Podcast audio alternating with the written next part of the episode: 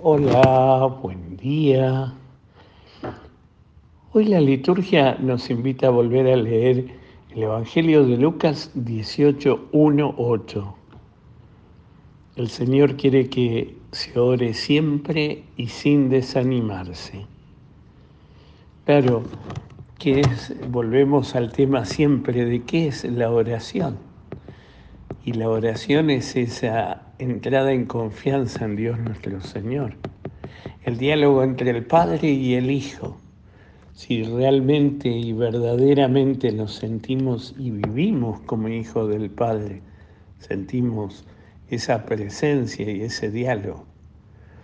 Por eso siempre nos, nos surgen en el corazón las palabras de Sor Isabel de la Trinidad hacer de, no hacer oración, sino hacer de la vida una oración. Todo nos tiene que llevar a ese diálogo con el Padre.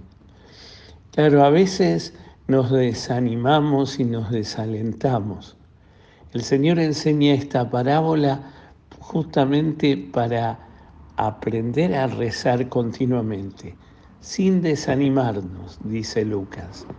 Claro, muchas veces nosotros le pedimos tanto al Señor y queremos que el Señor haga por donde a nosotros nos conviene y nos parece que tiene que ser. Muchas veces tenemos la tentación de decirle al Señor, hágase mi voluntad aquí en la tierra y tu voluntad en el cielo, porque muchas veces queremos que Dios haga lo que nosotros le pedimos. Y claro, cuando no se cumple eso, nos desalentamos, nos angustiamos, nos ponemos tristes. El Señor nos invita a todo lo contrario. Con esta parábola de aquella mujer que pide justicia y que el juez termina haciendo, dándole lo que le pide con tal de no escucharla más en su reclamo.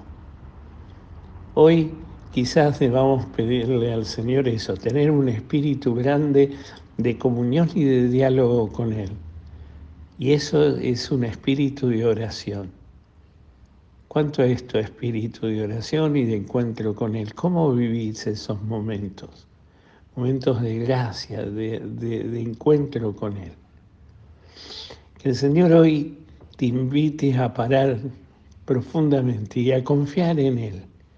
A pesar de las cosas que nos toquen vivir, seguir confiando y esperando en Él. Que el Señor te conceda un maravilloso día, te llene de su gracia y te dé su paz y te conceda su bendición, Él que es Padre, Hijo y Espíritu Santo. Amén.